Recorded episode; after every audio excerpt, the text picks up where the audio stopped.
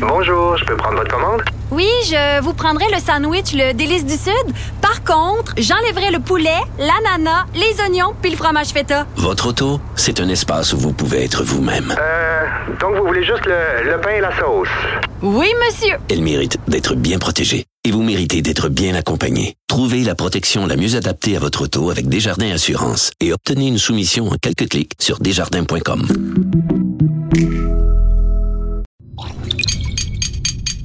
Cube Radio.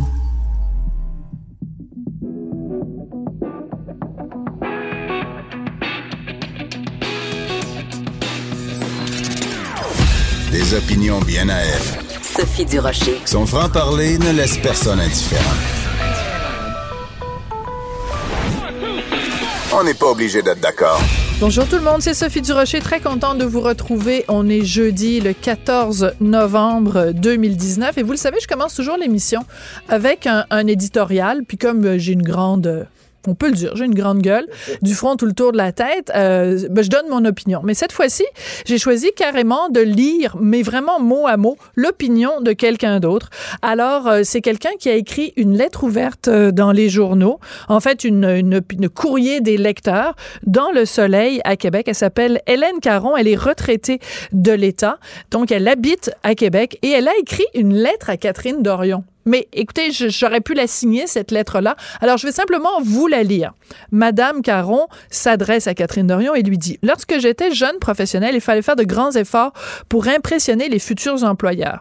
Un des atouts pour faire une bonne première impression était de se présenter propre et bien vêtu. Aujourd'hui, alors que les emplois sont beaucoup plus nombreux, on peut encore lire sur le site de l'Université Laval des recommandations concernant le fait de bien comprendre le code vestimentaire en lien avec les événements et les activités auxquels vous participez afin d'adopter un style approprié. Fin de la station. Dans la plupart des emplois, que ce soit pour le côté pratique ou pour l'image, il existe un code vestimentaire tacite ou explicite. Elle donne des exemples. Quelques exemples pour illustrer le propos. Imaginez qu'une personne se présente à l'urgence d'un hôpital. Elle est reçue par la personne du triage, habillée d'un jeans et d'un t-shirt avec une tête de mort. Vous allez manger dans un grand restaurant, le serveur vous présente le menu, habillé d'un pantalon de jogging et en espadrille. Vous allez à la banque pour négocier une hypothèque, la conseillère est en short effiloché, en camisole et en gougoune. On dit que l'habit ne fait pas le moine, mais vous avez choisi, Madame Dorion, un emploi qui s'exerce au sein d'une grande institution de l'État. Un de vos devoirs serait minimalement de respecter les règles. Si ce décorum vous irrite, libre à vous de changer d'emploi. McDo, Canac et Walmart recherchent des employés. Oups, mais c'est vrai. Là, vous seriez obligé de porter les couleurs de l'entreprise. Fin de la lettre de Madame Hélène Caron. Vraiment, c'est bien envoyé. Alors, aujourd'hui, je plagie l'éditorial de quelqu'un d'autre. Vous écoutez, on n'est pas obligé d'être d'accord. On n'est pas obligé d'être d'accord, mais on peut en parler. Sophie Durocher, on n'est pas obligé d'être d'accord. Cube Radio.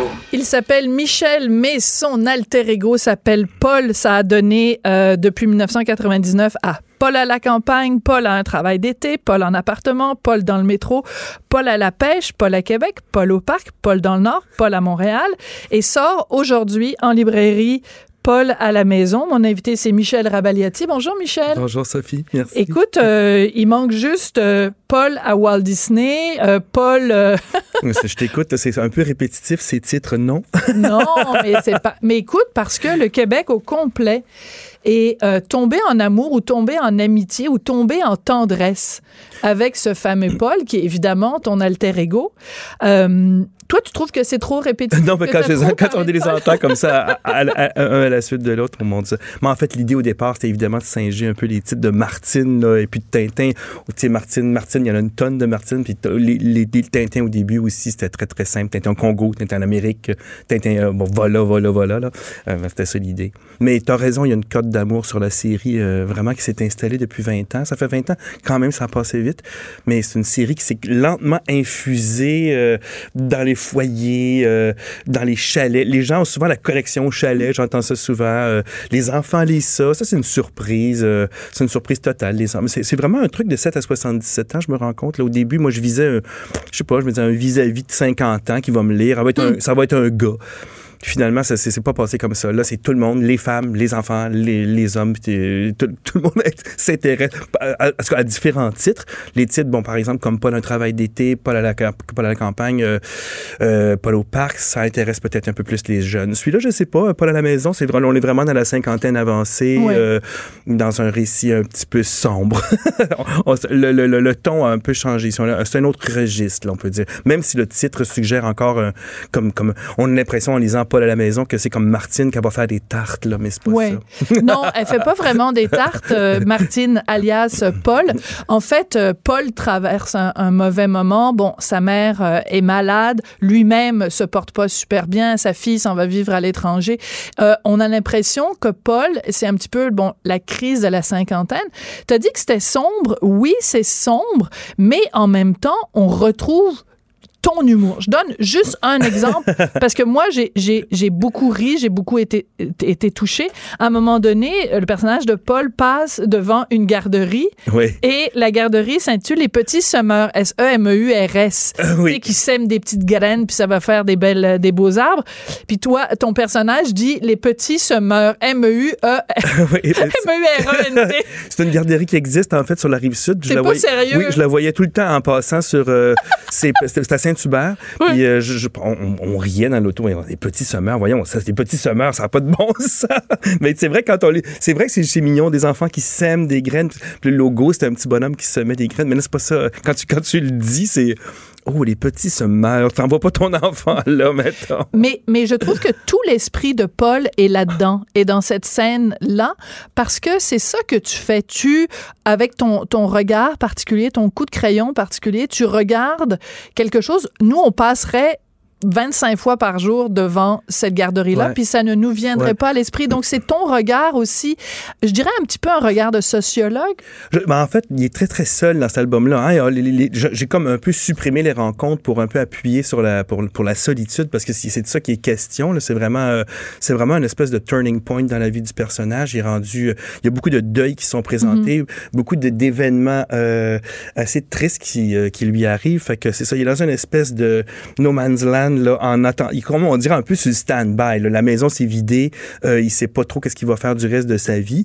Euh, je veux pas avoir l'air non- plus de faire pitié avec ça. Je me rends compte que les journées, des fois, je joue le, truc un peu. C'est une période de ma vie qui a duré peut-être un an, deux ans, là, mais c'est tout concentré là-dedans. Là, je dois je dire aux gens, je vais bien, inquiétez-vous pas, parce que je, je reçois, commence à recevoir des courriels, genre de gens qui veulent me proposer des psychiatres, des, des ergothérapeutes, parce que j'ai j'ai mal au cou, puis tout ça. C'est vraiment comique, là. Les gens sont très gentils, mais en même temps, je, les préviens, énervez-vous pas, ça va, ça va bien, mon affaire.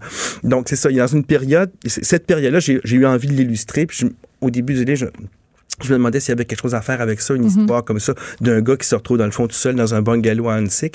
Puis, bon, et évidemment, euh, il y a le côté sombre, il accompagne sa mère qui va partir. Le personnage a changé. Ici, on est 15 ans après Paul à, après Paul à Québec.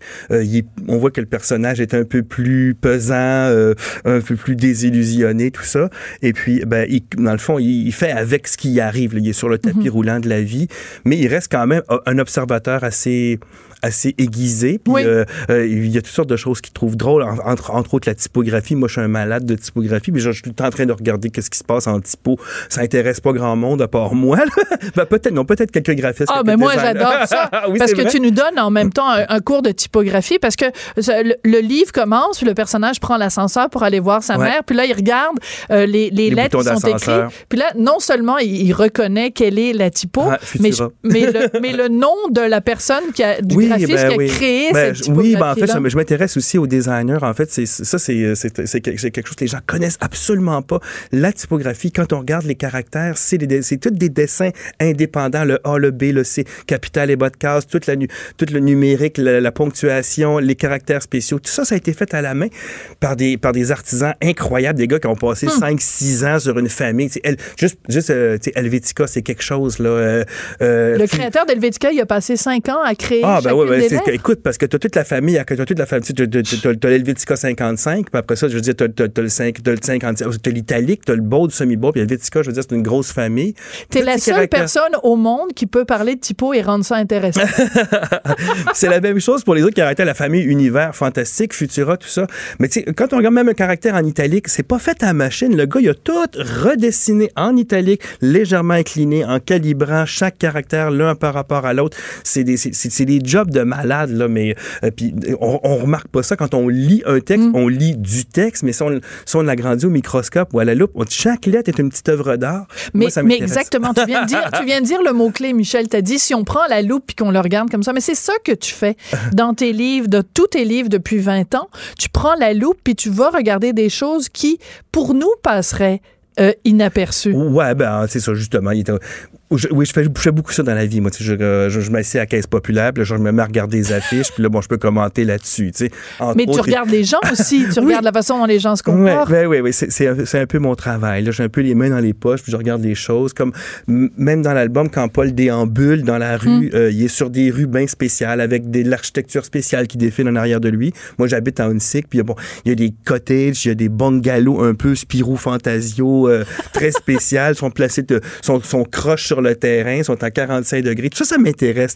J'aime ça illustrer ça. Donc, il- au, au fur et à mesure, on le voit, on voit beaucoup de déambulations extérieures, puis on voit beaucoup de.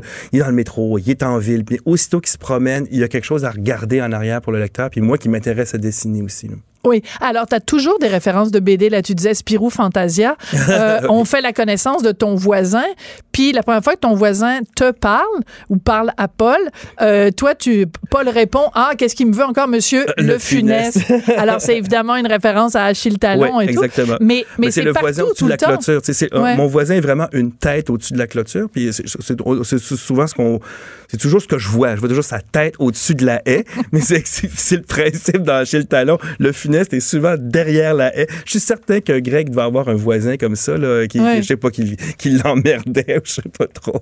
Mais, mais c'est vraiment toujours, encore une fois, ce sens de l'observation. Alors, je veux, j'ai beaucoup été touchée par la page 62 de ton livre. Euh, Il y a euh, le personnage de Paul qui dit, bon, les publicités, là, pour qu'ils nous vantent le- les bénéfices de l'épargne, puis là, tu sais, c'est comme ils nous vendent le rêve en disant, hey, mon Dieu, Liberté 55, ça va dû être formidable. Et là, ton personnage dit la chose suivante. Quand cesseront-ils de nous faire avaler ces salades? La vérité, c'est que nous allons tous finir fauchés, abandonnés dans les CHSLD, mal nourris et mal lavés.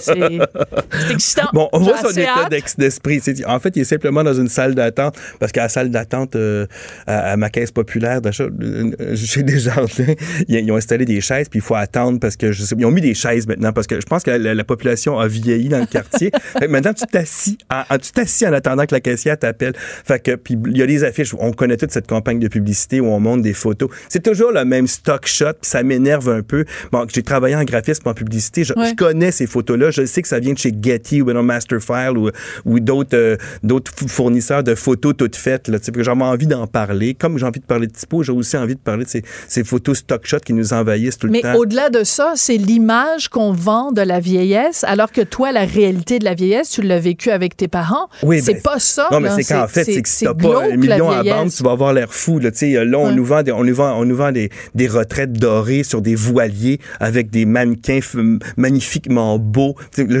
il dit justement, Paul, il dit, dans le fond, on voit bien qu'ils ont 47 ans, mais ils ont les cheveux blancs. C'est pas des vrais vieux, tu sais. les vieux en forme. Ou ben non, il y a le gars aussi sur ça, qui est avec son laptop, nu-pied, euh, dans son condo euh, du Vieux-Montréal, qui fait semblant de travailler. Qu'est-ce qu'il fait exactement? Qu'est-ce qu'il produit, ce gars-là? À, part boire euh, des Nespresso à journée longue puis pitonner sur son laptop, c'est quoi sa job, là? Fait qu'on nous vend souvent ces, ces publicités-là. Ça, ça, ça m'agace un peu, là. Justement, là, à la fin, on le voit, lui, dans une publicité. En fait, il s'imagine sa Oui. propre publicité, euh, Rifiorati. Là, on voit qu'il est dans un CHSLD avec un cabaret puis de la bouffe poche, là. Puis il s'imagine finir comme ça. Ben, j'ai des matantes, moi, qui ont fini comme ça, qui ont, qui ont fini dans les CHSLD. Tu sais, Ouais. quand t'as pas les moyens, là, de, de, de te prendre une résidence qui a de l'allure, euh, s'il te reste plus d'argent, ben, c'est, c'est, tu t'en vas vraiment dans le, tu t'en vas vraiment en bas de la, en bas de l'échelle dans des, dans résidences comme ça, là. Mais c'est un commentaire social aussi. C'est-à-dire que Paul, ben, c'est ton alter ego, mais c'est aussi un Québécois de 50 ans qui regarde la société dans laquelle il évolue. Ouais. Puis des fois, il trouve ça triste. Puis bon, Exact. Ben, C'est- ah, c'est exact. Mais il y, a, il y a ça tout le long dans l'album. Je veux dire, il se promène sur la rue, euh, euh, puis euh, il, il passe ses petits commentaires. Puisqu'il parle pas, dans le fond, à grand monde dans le, dans le livre pour, pour rendre ça intéressant pour le lecteur aussi. Puis comme c'est un peu sombre, j'ai essayé de mettre du, comment est-ce qu'il appelle ça, du, en anglais, c'est du Comic comic, relief. Ouais. Apaisement comique, ce serait, ce serait, serait plus, plus juste. Donc, c'est ça. Il y, a des, il y a des passages comme ça où tout à coup, tu sens que l'histoire est assez, est, est assez dark, où il est un petit peu ça déprime. Puis là, tu, tu tournes la page, puis là, boum, il est chez le dentiste en train de se faire poser un implant. C'est bien drôle parce que là, c'est loufoque, là. Ouais. que je- je- j'en donne quand même au lecteur comme pour ça, pour pas qu'il, pour, en fait, pour qu'il cavale l'histoire un peu plus sombre par petites bouchées, si tu veux, là. Oui, parce qu'il faut quand même qu'il tienne 212 pages. Ouais, c'est ça. Mais tu, tu- tu continues à parler de Paul à la troisième personne. Il- il- Mais on le sait tous, là, ça fait 20 ans qu'on le sait que Paul, c'est Michel.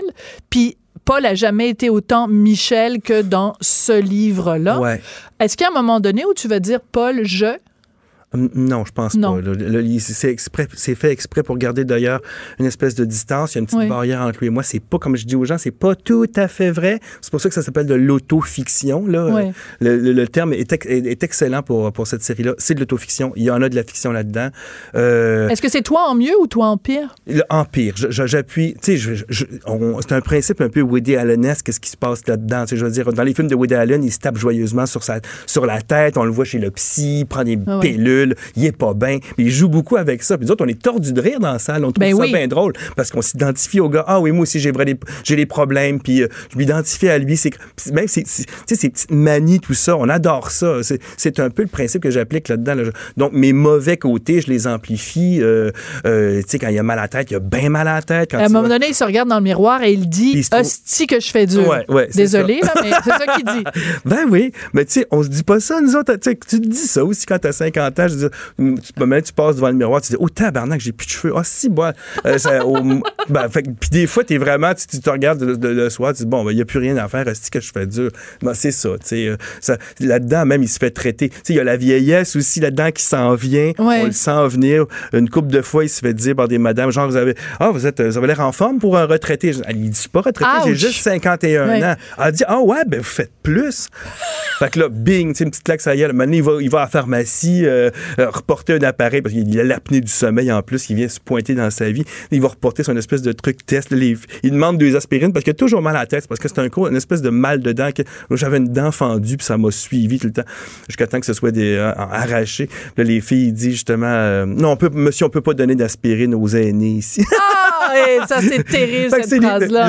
J'ai juste 51 ans. Donc, c'est ça. Ça, je trouve ça tordant. Moi, j'adore jouer avec ça. Est-ce que tu ris quand t'écris, Ah oui. t'écris tes, euh, tes j'ai, j'ai quand même Ouais. beaucoup ri là-dedans. J'ai, j'ai- j'ai eu bien du fun. En même temps, j'ai eu des, j'ai eu des, il y a eu des moments où je trouvais ça un peu triste, là. Mais je suis allé, à- je suis allé à fond, tu sais. mais je me suis retrouvé un peu comme dans Paul à Québec, le- Mm. dans le même état d'esprit. Quand j'ai raconté l'histoire de mon beau-père qui partait, c'était, c'était bien, bien, bien sensible. Je suis un gars bien, bien, bien sensible. Fait que, fait que ces affaires-là, ça me, ça, mon, mon propre travail me rentre dedans. C'est un drôle d'exercice, dans le fond, mais C'est on fou, dirait que hein? je peux pas faire autrement. Je sais pas pourquoi. Si tu dessinais pas, tu ferais, tu ferais quoi? Cette sensibilité-là, tu l'exprimerais de quelle pas façon? Trop. Je chante, je chante dans, je chante dans des chœurs, mais euh, à part ça, ça, ça occupe pas assez de mon temps. Je- probablement que je ferais des natures mortes, probablement qu'en en dessous de mon carport, là, avec euh, un chapeau de paille, quelque chose comme ça, de la peinture. Oui, parce que la mort, donc c'est vraiment un thème récurrent quand même dans, dans ce livre-là. À un moment donné, il y a une, une, une case. J'ai toujours peur d'utiliser les mauvais mots quand je Case, parle de, de bande dé- dessinée. Phylactère, c'est bu- la, la bulle. Phylactère, c'est la bulle de oui, dialogue. D'accord. OK, elle est ici. Je viens de la retrouver. Dans cette case, tu es dans ton. Ben, enfin, pas toi, évidemment, Paul, et dans le jardin abandonné, donc de sa maison à Ouais. Ouais. Et tout est vraiment en train de pourrir. là. Il n'y a plus de feuilles dans les arbres et tout ça. Ben, c'est l'abandon, là. Et euh, tout est abandonné et ton personnage, Paul, dit tout est en train de mourir ici. Et je pense que cette image-là, euh, si on la mettait, euh, si on la faisait agrandir puis qu'on la mettait sur le mur, je pense que les gens auraient peut-être envie d'un petit peu de Tu la mettrais chez, où, chez Alfred Dallaire, peut-être? Peut-être. Mais c'est vrai que, c'est- en fait, c'est, c'est- c'est- je trouve, euh, je trouve qu'il n'y a rien de plus déprimant qu'une piscine hors terre abandonnée. Ça, c'est vraiment. c'est Alors qu'une vraiment piscine gros. creusée, c'est moins C'est gênant. peut-être moins, mais une hors terre avec les plantes qui grimpent dessus. Puis quand il n'y a pas d'eau dedans, là, là c'est plein de, de, de, de, C'est- de glounes au fond avec les feuilles. Là. De gloune? oui, de la gloune. C'est une amie qui dit ça. Elle dit Ah, ça pour tous les trucs qui sont un peu visqueux, gloune, glouneux. J'aime Oui, ça. de la glu? De la, oui, de la De la gloune. Glu mélangée Ouais, avec, euh, avec- On veut pas je savoir quoi. pas. c'est ça, de la gloune. La gloune. Je veux absolument que tu nous racontes comment ça se passe parce que donc ton livre arrive en librairie aujourd'hui. Oui, oui, oui, il y en a pas. Alors, quand tu, tu rentres dans une librairie, nous, on est juste à côté du Archambault. Quand tu rentres dans un Archambault, un Renaud-Bré, peu importe, un libraire indépendant, euh, et que tu vois ton bouquin partout, partout, comment on se sent? Ben, on, sais, on se sent fier, là, parce que, évidemment, on travaille sur un livre que- qui, euh, on, on fait ça du, au page à page, puis après ça, on le voit, on le voit euh, complètement euh, en, en pile, comme ça, c'est l'effet pile. Que, le- le- d'ailleurs, il y a un nom, c'est ça, les libraires appellent ça l'effet pile, parce que c'est un, c'est un bon, c'est un, c'est un, bon euh, comment, incitatif à la vente quand il y en a beaucoup, plutôt qu'un livre dans un coin euh, placé sur la tranche, euh, tu vois pas grand-chose. Mais un- une pile, ça fait vraiment bon. Ok, c'est la nouveauté, c'est une, nouveauté, tu sais. Euh, et c'est c'est extrêmement, c'est extrêmement le fun de voir ça, j'avoue. C'est très, c'est très, très cool de voir. euh, c'est- une œuvre d'art, mais qui est multipliée par, euh, par 45 000. là. Tu sais, Il y en a beaucoup, beaucoup. Moi, j'adore, le fait aussi de pouvoir toucher les. Tu sais, j'ai déjà fait des arts visuels, tout ça, puis bon, j'ai des expos et compagnie, mais c'est tellement dur d'avoir euh, louer une salle, euh, euh, de demander à tes amis de venir voir tes œuvres, vendre peut-être une œuvre. Ici, on est vraiment dans de l'art de reproduction avec une seule œuvre d'art multipliée par euh, 50 000 euh, copies. Tu, tu- tu rej- tu rejoins beaucoup, beaucoup plus de monde. Je, je trouve ça très plaisant, moi, euh, comme, euh, comme, comme relation avec euh, mon lecteur. Là. Mm, mm. Et quand tu arrives dans la, dans la librairie et que tu vois quelqu'un s'installer devant la pile, s'arrêter devant la pile, prendre un livre et le feuilleter, est-ce que tu as envie Oh. Oui. d'aller lui frapper sur l'épaule en disant c'est moi qui l'ai fait, c'est moi qui l'ai fait? non, je fais jamais ça, je fais jamais ça. J'aime autant rester, je- j'aime autant, tu sais, comme, j'aime autant rester en arrière, là. je- mais mais c'est plaisant de voir quelqu'un à la caisse avec ton livre, tu dis, mon Dieu, c'est bien, c'est bien le fun. Ils l'attendaient, ils l'ont acheté, euh, ils vont le lire ce soir. euh. D'ailleurs, c'est ça que, dans le fond, mon métier, c'est un peu ça, moi, c'est de parler euh, à un lecteur dans le creux de l'oreille quand il est en pyjama. C'est là que ça se passe pour moi. Un écrivain, c'est un écrivain, c'est une personne retirée, un moine qui fait ses affaires un peu en cachette, avec le temps qu'il a, puis avec la réflexion qu'il peut mettre là-dedans, puis avec tout son cœur. Puis après ça, il espère rejoindre le lecteur qui est chez lui, euh, puis qui va, qui va déballer ces pages-là une par une. C'est comme ça que je le vois. Moi, je vois vraiment ça comme Je vais te raconter une histoire, puis euh, la page 1, c'est ça, puis la page 2, c'est ça, puis j'espère que ça va te captiver. Bon voyage. Là. Bon voyage. Ah, que c'est bien dit, bon voyage. Parce que même dès le début, euh, quand tu nous racontes, euh, par exemple, euh, l'histoire de ta mère, ça fait pas juste dire, ah, ma mère est dans une résidence pour personnes âgées qui s'appelle les Tilleuls ou je sais pas quoi.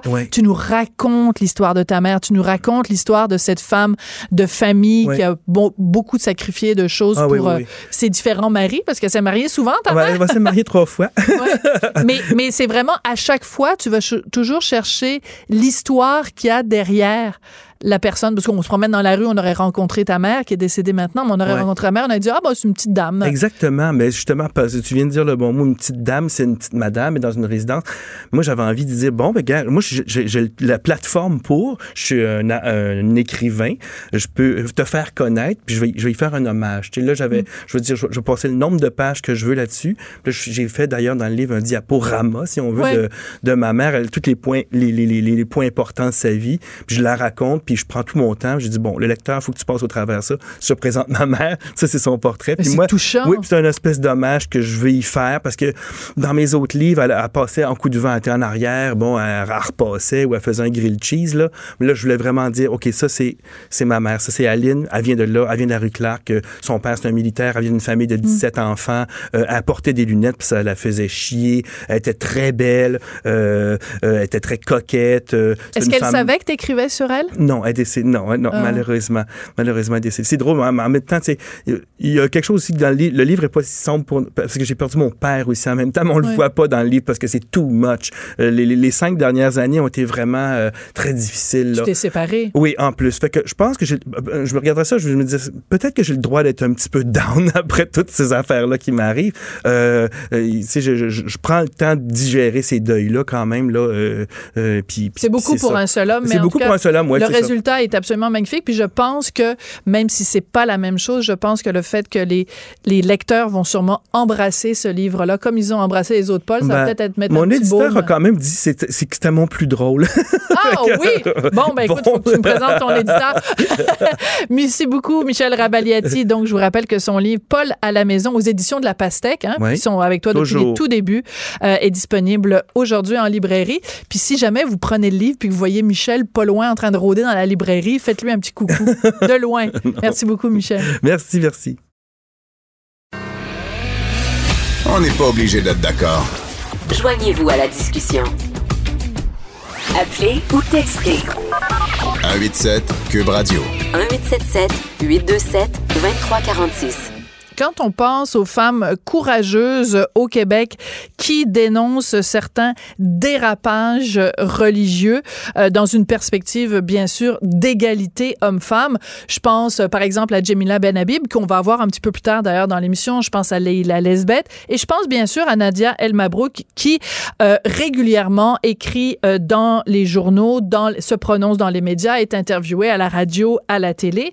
Et justement, aujourd'hui, Nadia El Mabrouk sort un livre qui s'intitule Notre laïcité, euh, avec euh, deux préfaces, une de Joseph Facal, notre collègue du Journal de Montréal, et Guy Rocher, qui est aussi un ardent défenseur de la laïcité. Et en plus, Nadia nous a fait le plaisir de venir en studio. Bonjour Nadia. Oui, bonjour Sophie. Alors, j'aime beaucoup le titre du livre, Notre laïcité, parce Oui. que, justement, quand on parle de laïcité, souvent, on se fait reprocher, nous, les pro-laïcité, de faire une différence entre le nous et eux. Nous et l'autre. Mais là, en disant notre laïcité, vous en faites une laïcité inclusive. Oui, c'est la nôtre la, la- laïcité, la laïcité du Québec, celle qui, découle du cheminement historique du Québec. Et oui, comme vous dites, c'est complètement faux de dire que cette laïcité-là diviserait euh, entre majorité et minorité ethnoculturelle.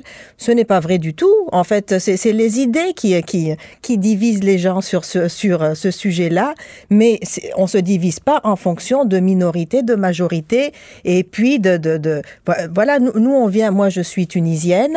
Euh, je travaille beaucoup avec l'association québécoise des Nord-Africains pour la laïcité, avec qui d'ailleurs j'ai des textes qui sont dans ce dans ce livre. Absolument. Euh, et puis nous défendons la laïcité. On trouve ça important qu'on soit considérés comme des citoyens à part entière, d'ailleurs pas en fonction de- de- d'une religion. Euh, voilà. Et puis on est très pro-laïcité. Et en Algérie, en ce moment, vous savez, il y a beaucoup de marches dans les rues pour euh, pour euh, entre autres l'égalité, la laïcité. Et donc c'est complètement faux quand on, on nous dit que c'est des valeurs occidentales.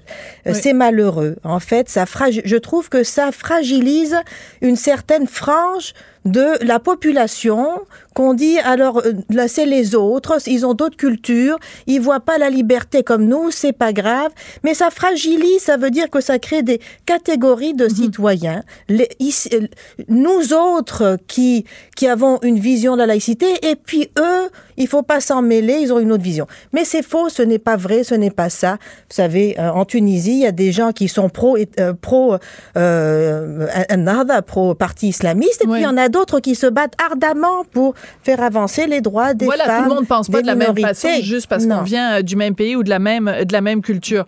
Euh, dans la préface de, de- du livre qui est signé par euh, Joseph Fa- Facal, il dit une chose suivante. Bon, il vous dit plein de belles choses à propos de vous, et il dit que le fil conducteur de tout votre engagement des dernières années et de ce livre-là, c'est de démasquer ceux et celles qui hurlent continuellement à l'islamophobie, au racisme et à la discrimination. Oui. Qu'il y ait de cela chez nous est une évidence.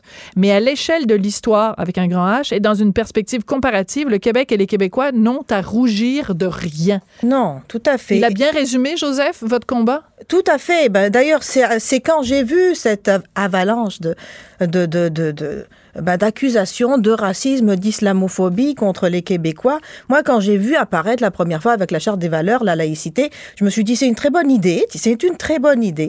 Après ça, quand j'ai vu les, les, les, attaques, les critiques, et puis surtout que ça venait euh, de, de, de, de personnes qui viennent de la même euh, sphère géographique que moi, de, de pays du Maghreb, je me suis dit, il faut, il faut faire passer un autre message, c'est pas Hmm. possible qu'on qu'on laisse penser ça.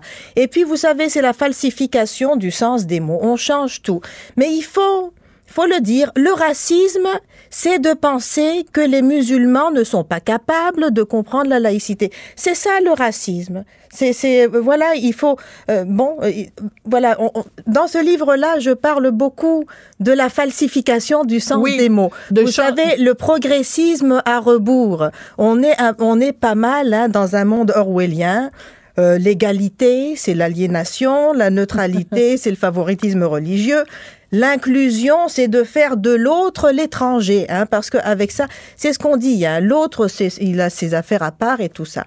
C'est très paternaliste aussi de dire ça. Oui.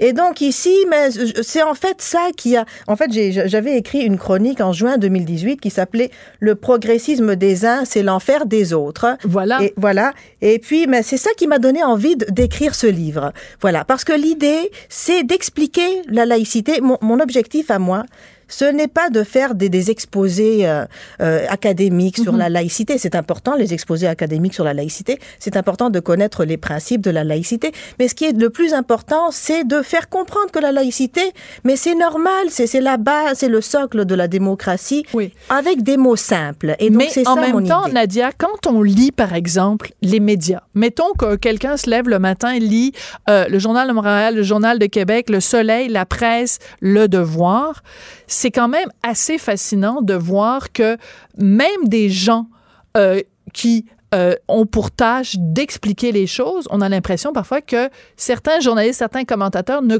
comprennent pas la Non. laïcité ou la démonisent à un point qui est absolument fascinant. Ouais. Vous, est-ce que ça vous choque? On a intégré des slogans, on a intégré, on a intégré des slogans. euh, le- euh, la, la laïcité, c'est de la discrimination. Euh, mais excusez-moi, je, je- voilà, la discrimination, en fait.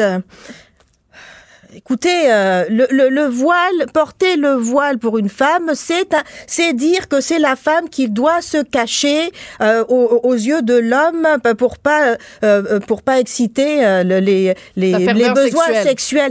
Alors c'est insultant pour l'homme et puis euh, c'est humiliant pour la femme. C'est ça qui est de la discrimination. Alors lutter contre la discrimination, ce n'est pas de la discrimination, c'est c'est l'o- c'est l'obligation de l'État, en fait, c'est le devoir de l'État, voilà, de s'assurer euh, d'un milieu en particulier à l'école, euh, du- d'un environnement sans discrimination. Mais on retourne le sens des mots.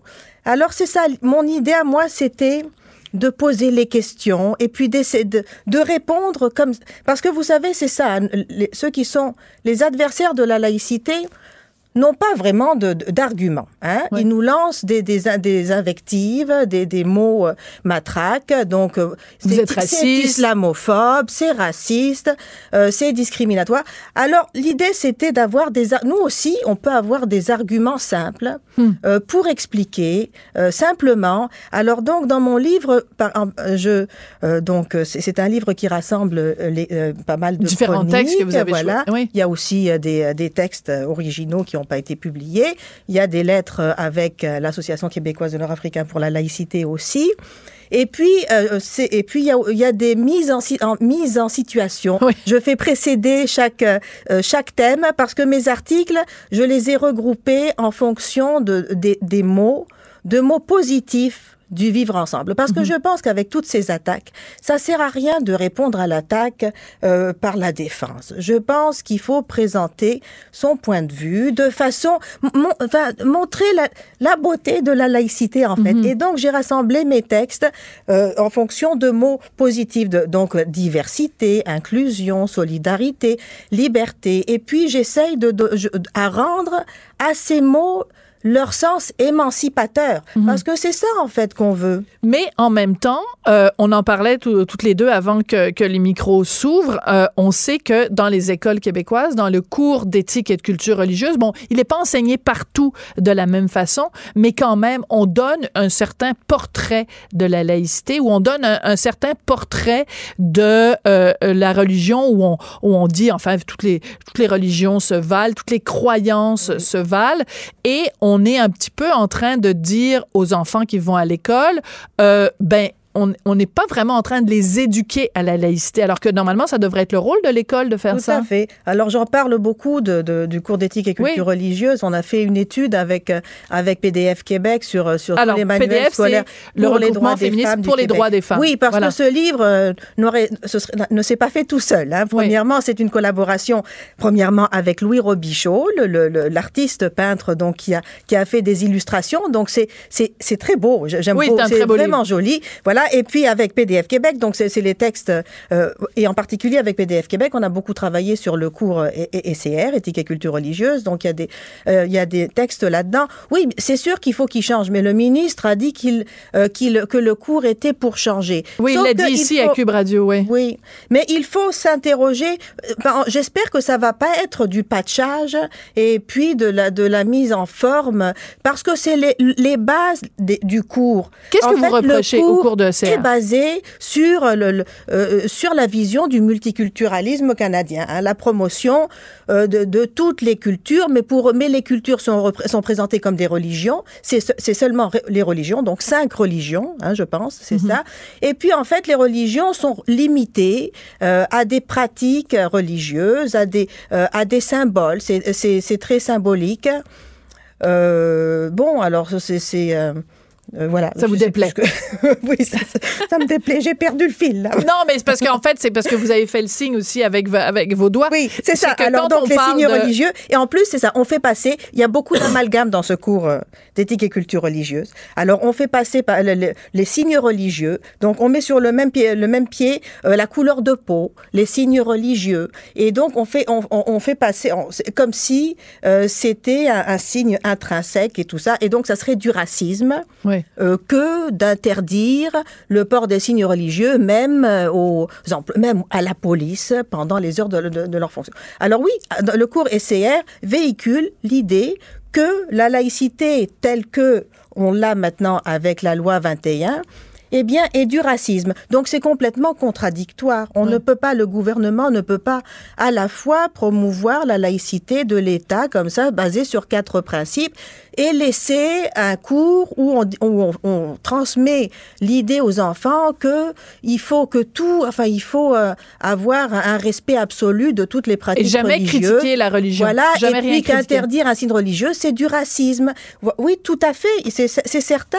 Il faut, et puis ça s'appelle un cours d'éthique et culture religieuse. Alors, il faudrait, dans ce cours-là, au moins expliquer la laïcité de l'État telle que maintenant, Mhm. on l'a décidé ensemble en tant que société.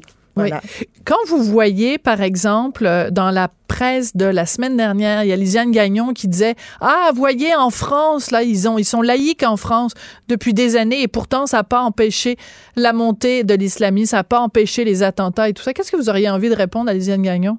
Ça m'étonnerait que des spécialistes euh, de, de- de- euh, de- de- du djihadisme ou je sais pas en- euh, auraient la même idée que ça. Mais premièrement, on a ja- écoutez, c'est pas, on dit pas que la laïcité, c'est pour euh, contrer le- l'islam, le, le- le djihadisme. Ah, ça nuit pas. Ça nuit pas parce que ça empêche Et le pas le but de la prosélytisme dans- laïcité. mais c'est pas dans les principes de la laïcité.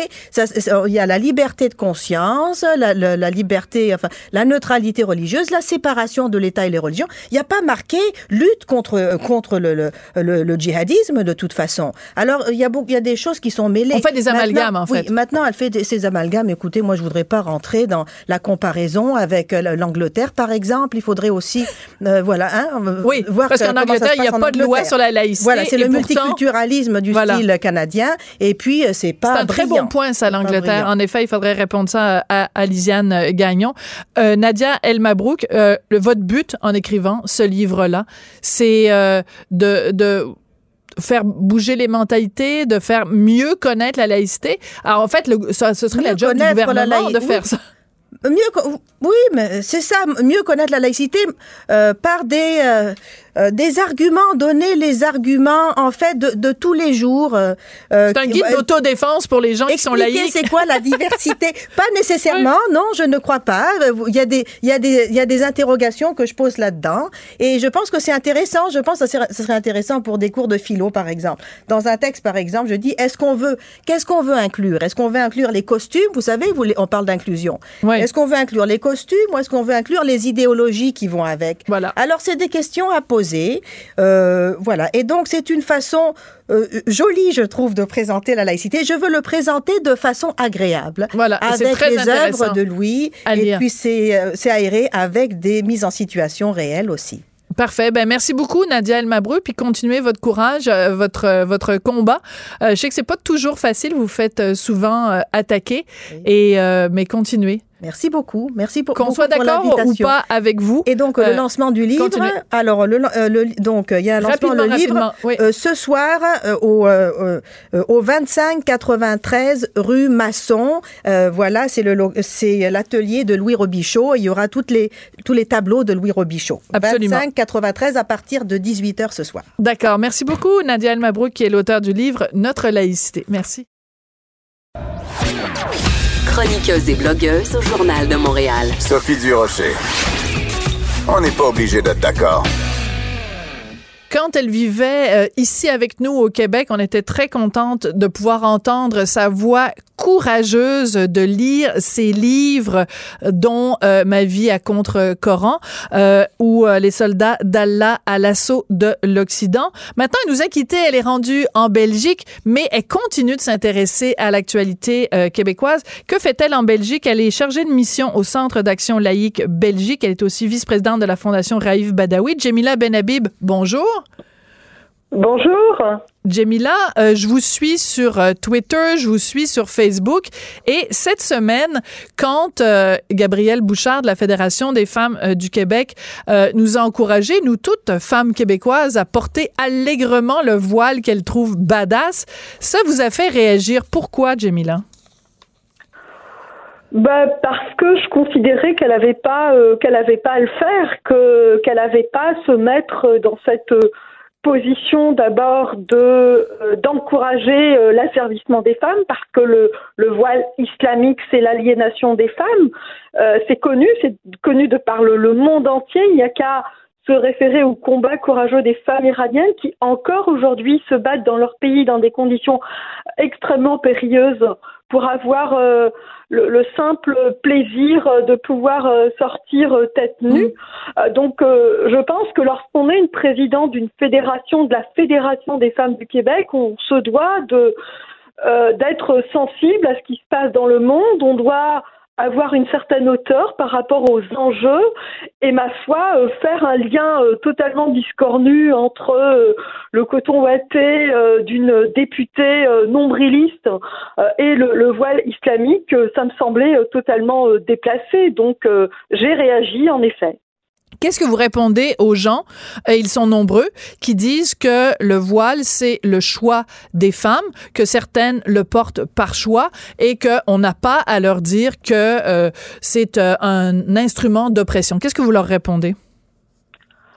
Ben, ça peut être un choix. Euh, moi, je conteste pas ça. J'ai jamais contesté ça. Mais dans la vie, il y a de mauvais choix. Donc, euh, faudrait aussi être capable d'écouter, d'argumenter, d'écouter les arguments de ceux qui disent que c'est un mauvais choix. Donc, il euh, euh, y, a, y a pas de, il y a pas de gens qui, au Québec, contestent le port du voile dans l'absolu. Nous sommes dans un pays qui est libre, dans une démocratie, chacun a le droit de s'habiller comme il veut. Il n'y a pas de débat là-dessus. Il n'y en a pas, alors c'est pas la peine de créer la confusion et de d'inventer en fait un interdit qui n'existe pas. Ça, c'est exaspérant. Maintenant, ce qui existe, c'est que nous avons un État, nous avons une Assemblée nationale, nous avons des institutions et nous avons choisi il n'y a pas si longtemps que ça de nous donner les moyens collectifs d'adopter une loi qui est passée à l'Assemblée nationale, qui a Mhm. été votée pour restreindre le port des signes religieux pour certaines fonctions. Alors il est là le débat. Si certains n'arrivent pas à rentrer dans la complexité de ce débat avec les nuances qui s'imposent, eh bien, euh, faut pas, euh, faut pas, faut pas s'inviter dans ce débat-là. Tout simplement, si on n'en a pas les moyens intellectuels, eh bien, faut pas débattre. Il faut prendre en considération toutes les nuances qui existent. Autrement, on dit n'importe quoi. Alors, oui, on a le droit de s'habiller. Oui, il y en a qui le choisissent. C'est tant pis pour elles, parce que moi, je considère que c'est un mauvais choix. Mais collectivement, dans la fonction publique québécoise, pour certaines fonctions, nous avons adopté donc une restriction. Je dois dire que c'est franchement un minima comparativement à d'autres démocraties qui se sont donné mhm. euh, des moyens plus exigeants et qui ont interdit, par exemple, le port des signes religieux pour l'ensemble des fonctionnaires, comme c'est le cas de la France, comme c'est le cas de la Belgique. Il n'y a, pas, a pas de débat là-dessus en France et en Belgique, c'est l'interdiction totale et absolue pour tous les fonctionnaires. Euh, il y a aussi le canton de Genève qui a aussi adopté une loi. Alors cette loi-là, elle a été adoptée vis-à-vis aussi des parlementaires. C'est l'interdiction mhm. aussi pour les parlementaires. Donc, voyez-vous, la nôtre, franchement, elle est euh, timide comparativement à ce qui se fait ailleurs dans le monde. et je dois dire que nous avons le droit de choisir tout simplement. Euh, dans votre euh, votre tweet, puis je veux pas non plus résumer votre pensée à un simple tweet de, de 140 ou de 280 caractères, mais vous avez quand même utilisé le, le hashtag, le mot-clic retrait argent public FFQ. Donc, vous réclamez qu'on arrête, parce qu'on sait que la Fédération des femmes du Québec reçoit de l'argent et du provincial et du fédéral. Je pense que du provincial, c'est 120 000 dollars euh, par année. Vous réclamez qu'on arrête de financer la Fédération du Femmes du Québec? Oui, absolument. Je vois pas l'intérêt, en fait, euh, d'abord d'un tel organisme, euh, puisque c'est un organisme qui a fait la démonstration depuis les dernières années de sa nullité absolue. Lorsqu'on n'est pas capable de défendre comme il se doit les droits des femmes, lorsqu'on n'est pas capable d'organiser des délibérations collectives, d'écouter, d'être à l'écoute des femmes du Québec, mais dites-moi, au Québec, demande, par exemple, euh, euh, que l'on que, l'on fasse du port du coton ouaté à l'Assemblée nationale une préoccupation nationale pour les femmes. Qui le demande? Ben. moi, je suis, euh, je me, je me soumettrai à ceci si nous avions eu une consultation, une délibération collective et que en effet, les femmes du Québec avaient décidé que c'était une préoccupation euh, euh, importante. Or, il n'y a personne qui a, euh, disons, revendiqué cette, cette, cette, hormis évidemment un petit groupuscule d'extrême droite qui a monté en épingle en fait cette, cette lubie, ce caprice, et qui en a fait donc une préoccupation collective pour toutes les femmes. Alors, extrême droite, extrême droite ou extrême gauche vous êtes... extrême gauche, pardon. Ah bon, d'accord. Mais fait peur. Voilà.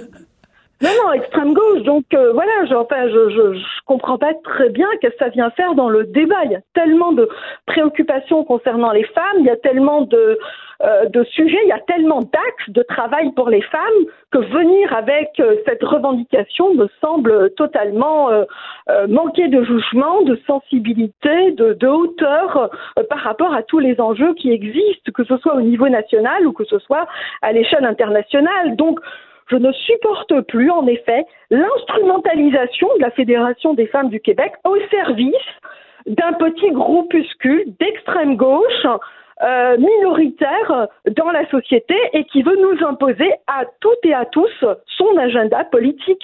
Ça, je trouve que c'est absolument détestable, que c'est antidémocratique. Et l'argent public doit aller à des organisations qui sont transparentes, qui ont une mhm. culture démocratique, qui ont le respect de la délibération collective.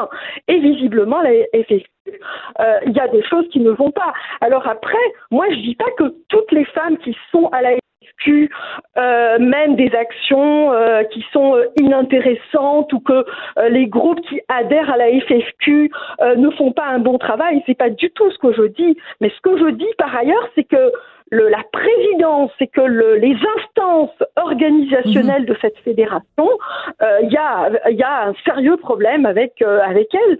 Euh, donc moi j'en ai après donc le, la présidente après les instances officielles de cette fédération. Par ailleurs, je reconnais qu'il y a des membres qui doivent faire un travail qui est important, qu'il y a des organisations euh, qui sont extrêmement dévoués vis-à-vis des femmes, eh bien, donnons-leur plus d'argent, plus d'argent, et ne passons plus par la Fédération des femmes du Québec, tout simplement. Oui. Alors, après que euh, la, la, la, présidente Gabrielle Bouchard ait encouragé toutes les femmes à euh, porter le hijab ou à porter un, un macaron sur lequel il serait inscrit non à la loi 21, elle dit que ils ont reçu à la Fédération des femmes du Québec plein de commentaires euh, haineux et de commentaires euh, islamophobes. Puis quand on regarde les commentaires, certains des commentaires, simplement des gens disent ben moi je suis pas d'accord avec le voile, je trouve que c'est un instrument d'oppression. Donc elle fait de cette critique là, de ces éléments là, de l'islamophobie. Qu'est-ce que vous répondez à Gabrielle Bouchard? Euh, écoutez, deux choses. D'abord, euh, vous et moi, Sophie, nous avons souvent pris des positions.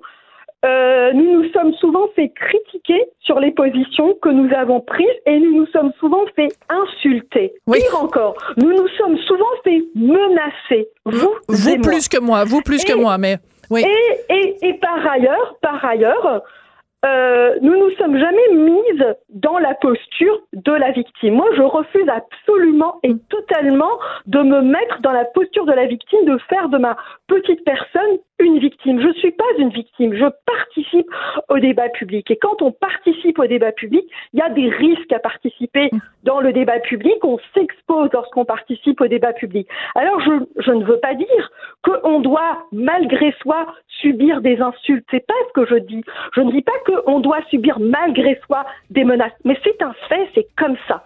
Le, Et je dirais plus loin. Malheureusement, la game, malheureusement, elle est devenue comme ça. Je vous en prie, euh, Sophie. Oui, très rapidement, parce qu'il me reste 30 secondes, simplement pour dire que quand vous et moi, comme vous le dites, euh, nous avons été euh, l'objet de menaces, et en particulier dans votre cas, c'est drôle, hein, c'est trouver personne dans les rangs des féministes, personne à la FFQ pour dire, hey, voilà une femme politique quand, par exemple, vous avez été attaqué, menacé. Il y a personne à la FFQ qui s'est porté à votre défense. Pourtant, ça s'appelle la Fédération des femmes du Québec. Jamila, c'est là-dessus qu'on va se, qu'on va se quitter. Vous êtes chargée de mission au Centre d'action laïque Belgique, vice-présidente de la Fondation Raïf Badawi. Merci beaucoup, puis euh, bonjour euh, de la Belgique. Merci. Un grand plaisir, Sophie. Je Au revoir. Bon, c'est comme ça que se termine l'émission. On n'est pas obligé d'être d'accord. Merci à Samuel Boulay-Grima à la mise en onde. Merci à Hugo Veilleux à la recherche. Je vous laisse en compagnie de Geneviève.